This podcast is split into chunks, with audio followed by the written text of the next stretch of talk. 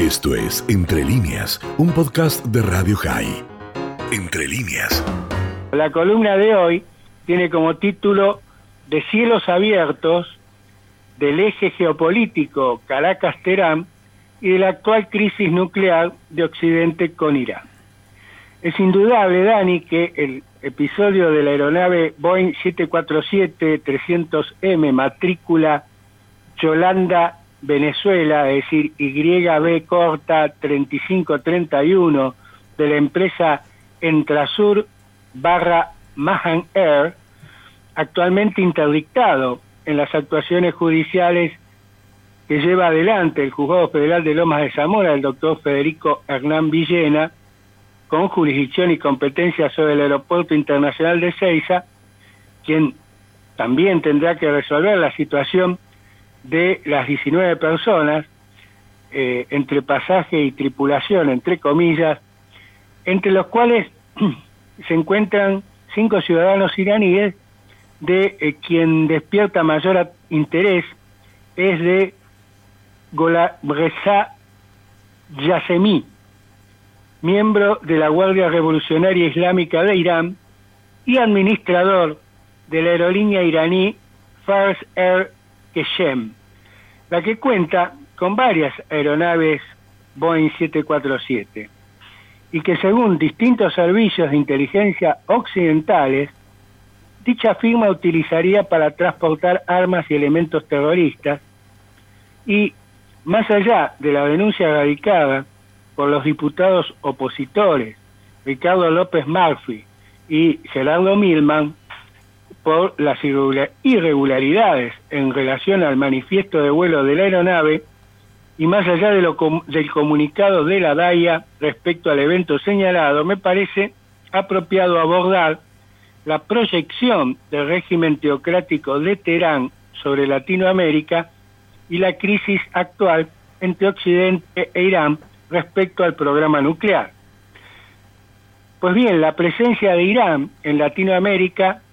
se proyecta a través de cuatro países de la región, Cuba, Venezuela, Nicaragua y Bolivia, con sus matices, relaciones que no se limitan al campo económico, sino que se prolongan al cultural, al político y al militar, con objetivos tales como construir una alianza estratégica contra los Estados Unidos, minimizar los daños producidos por las sanciones embargos y aislamiento internacional, particularmente de Occidente, y apuntalar a las dictaduras latinoamericanas en cuanto al mantenimiento y, en lo posible, la expansión del llamado socialismo del siglo XXI, que no es otra cosa que una ayornada versión de la revolución cubana de mediados del siglo pasado. Realicemos una brevísima reseña las relaciones entre Venezuela e Irán eh, ya existían en el seno de la OPEP y hasta la revolución iraní de 1979, ambos eran aliados de los Estados Unidos.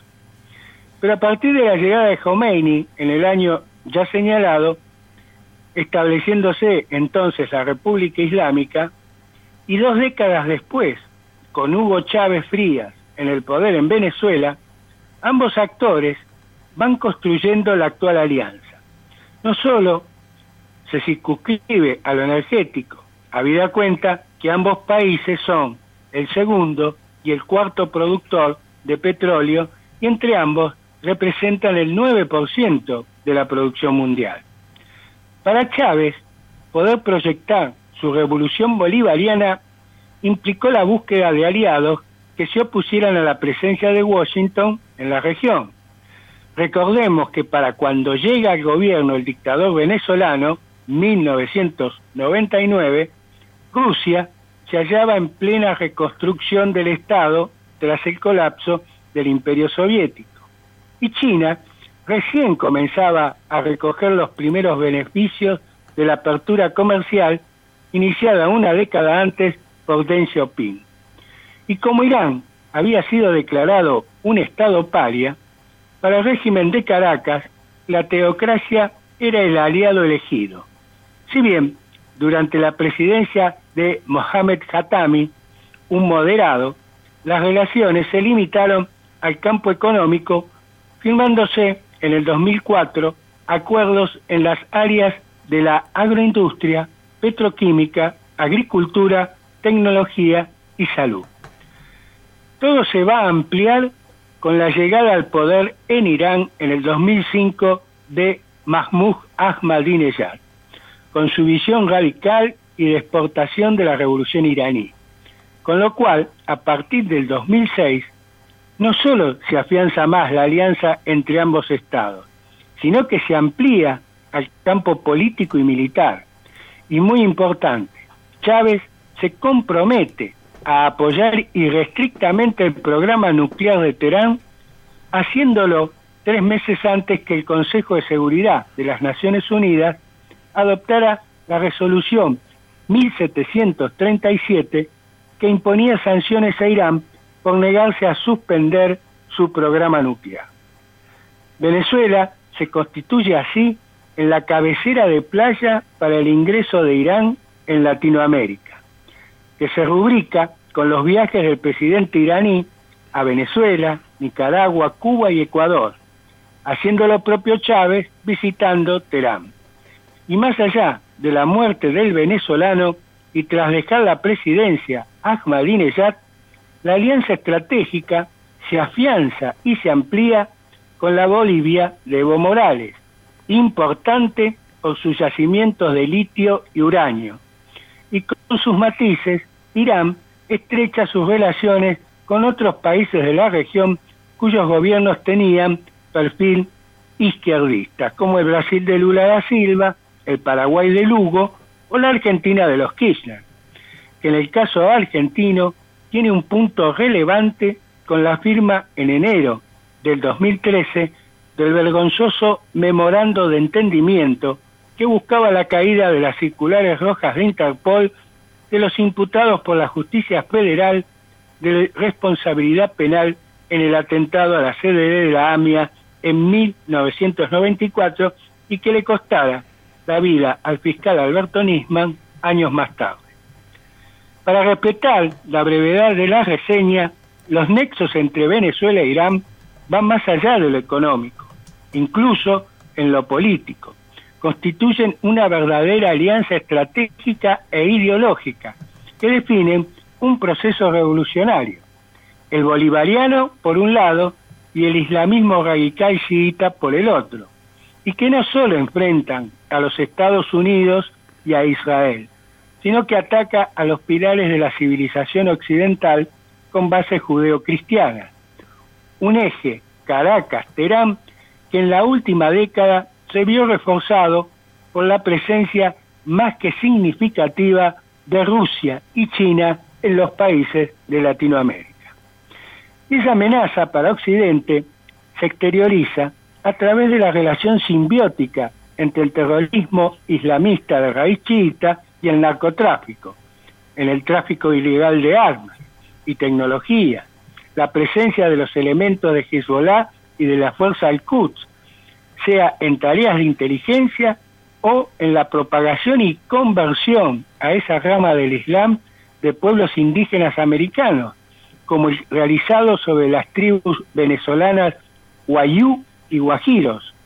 sin olvidar la posibilidad de ataques terroristas en particular contra entidades o personalidades de las comunidades judías de la región o sobre objetivos estadounidenses,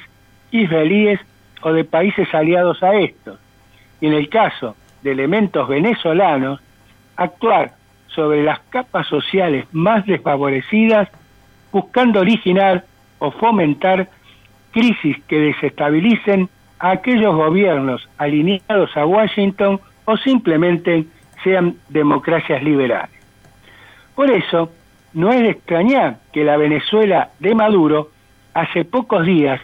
ratificó la firma de los acuerdos estratégicos con Irán para los próximos 20 años, lo que se materializó luego del anuncio en la conferencia de prensa que compartiera junto al actual presidente iraní Ebrahim Raisi en el Palacio Sat Abad en Teherán. Esto profundiza aún más los vínculos entre la dictadura venezolana y la teocracia iraní que abarca todas las áreas, a nivel estratégico y defensa, el energético, gas y petróleo, refinería, petroquímica, minería y también en el ámbito financiero y alimenticio, sin olvidar que a partir del 18 de julio próximo se reanudan los vuelos directos Caracas-Terán. Una muestra de este acuerdo venezolano-iraní fue ratificado por el firmado en mayo del mm, próximo pasado entre Maduro y el ministro de Petróleo de Irán, Javad Ouchi, con el fin de reactivar y completar la capacidad de la refinería El Palito en Venezuela para producir más de 140 mil barriles diarios, que actualmente está operando al 50%. Además de reafirmar la importación del crudo iraní, para lo cual Irán utiliza la ruta de Maldivas a Venezuela para poder esquivar las sanciones de los Estados Unidos. Y en este escenario, recientemente, la Agencia Internacional de Energía Atómica ha confirmado que el régimen iraní ha apagado 27 cámaras que vigilan las actividades dentro de las instalaciones nucleares de Teherán, Isfahan y Natanz, las que fueron instaladas como parte de las conversaciones para reflotar el acuerdo nuclear con Occidente. Y esto llevó a la Junta de Gobernadores de la mencionada agencia a aprobar una resolución en contra de Irán por cortar la cooperación con la misma. Ahora bien, el encontronazo entre la Agencia Internacional de Energía Atómica y Teherán se da por el origen de unas trazas visibles detectadas en tres lugares no declarados como nucleares y que Irán justifica que son producto de una acción de sabotaje israelí que el propio director de la agencia, el argentino Rafael Rossi, calificó como técnicamente no creíble, recibiendo la promesa de Teherán que habría una respuesta proporcional. Para Rossi, de no establecerse el servicio de las cámaras, constituye un golpe letal en relación al acuerdo nuclear, cuyas conversaciones se hayan congeladas desde marzo y sin solución a la vista. A las consideraciones del director de la Agencia Internacional de Energía Atómica respecto al argumento de Teherán sobre los lugares no declarados, los Estados Unidos, el Reino Unido, Francia y Alemania también cuestionan duramente a Irán. Entre las llamadas respuestas proporcionales declaradas por el régimen de los ayatollah, se anunció la instalación de nuevas centrifugadoras como parte de su programa nuclear y calificó al documento presentado por las potencias occidentales citadas, sumado a la resolución de la Agencia Internacional de Energía Atómica, como políticamente incorrecta y nada constructiva, y que las medidas adoptadas por aquellos están basadas en informaciones falsas proporcionadas por Israel. Además, tanto el director de la Agencia de Energía Atómica de Irán, Berhus Kamalbandi, y el canciller Said Hotizadeh justificaron el apagado de las cámaras en razón que no se va ha valorado la buena voluntad de Teherán. Por su parte, los Estados Unidos criticó al régimen iraní por amenazar con nuevas provocaciones nucleares y por no dar explicaciones de los enclaves donde se detectaron las trazas de uranio. Más allá, el secretario de Estado, Anthony Blinken, reiteró que Washington está predispuesto a llegar a finiquitar un acuerdo que reflote el del 2015 en base a los compromisos negociados con sus aliados europeos, pero que está condicionado a que Teherán retire las demandas adicionales, puntualmente el sacar a la Guardia Revolucionaria Islámica de Irán de la nómina de organizaciones terroristas de los Estados Unidos. Obviamente, en caso que Irán no revea su actitud, la consecuencia es una profundización de la crisis nuclear y agudizará el aislamiento económico, financiero y político de Teherán, puesto que la resolución adoptada por la Agencia Internacional de Energía Atómica está dentro de las facultades de su mandato y lo hecho por Irán constituye un grave desafío. En cuanto al Estado de Israel, afirma que Irán cuenta con suficiente uranio enriquecido al 60% para la fabricación de al menos tres bombas nucleares, pues estima que ya posee unos 3.800 kilogramos de aquel material. Asimismo, el primer ministro, Naftali Bennett, declaró que Israel, junto a las potencias occidentales y la Agencia Internacional de Energía Atómica, tiene como objetivo que se cumpla en todo los términos y alcance del llamado Plan de Acción Conjunta firmado en Austria en el 2015 y que contempla que el régimen de Teherán no acceda a armas nucleares y cumpla con la reducción de sus reservas de uranio enriquecido. Por su parte, la Unión Europea, a través de su responsable de las relaciones exteriores y política de seguridad, Josep Borrell, reconoció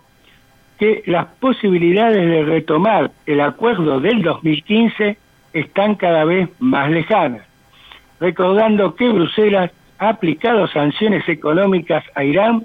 como ser restricciones al comercio de bienes, prohibición de importación de petróleo iraní, como así también la exportación de armas, inmovilización de activos del Banco Central de Irán y otras entidades bancarias y financieras iraníes, y el impedimento del acceso a los aeropuertos de la Unión Europea de vuelos de transporte de mercaderías iraní, algo que seguramente el señor Rossi desconoce. Para ir finalizando, Dani, la columna de hoy, el tema del fin de semana de la aeronave Boeing 747 de la empresa Entrasur Mahan Air, matrícula IB 3531, que dicho sea, estaba siendo monitoreado por el MIT y el Mossad, agencias de inteligencia turca e israelí respectivamente, por ser un medio de transporte utilizado por la fuerza Al-Quds, que a lo mejor no conoce ni el señor Fernández ni el señor Rossi. No es un tema menor, teniendo en cuenta la presencia e injerencia de Irán en Latinoamérica y su alianza estratégica con Venezuela, ratificada y ampliada por el recién firmado acuerdo y en el contexto actual de la agudización de la crisis nuclear entre las potencias occidentales y Teherán. Elementos de análisis que parecen haber sido no tomados en cuenta, o aún peor, soslayados por las autoridades nacionales argentinas, habida cuenta de la ya conocida afinidad ideológica e intereses políticos de la vicepresidente con los regímenes de Caracas y Teherán y de la pública declaración de alineamiento geopolítico manifestado por el presidente Fernández antes, durante y después de celebrarse la cumbre de las Américas en los Estados Unidos, por el que fuera felicitado por el dictador Nicolás Maduro. Por todo esto, Dani, mi frase final la tomo del gran Emil Solá. Simplemente yo acuso. Esto fue Entre líneas, un podcast de Radio High. Puedes seguir escuchando y compartiendo nuestro contenido en Spotify, nuestro portal radiohigh.com y nuestras redes sociales. Hasta la próxima.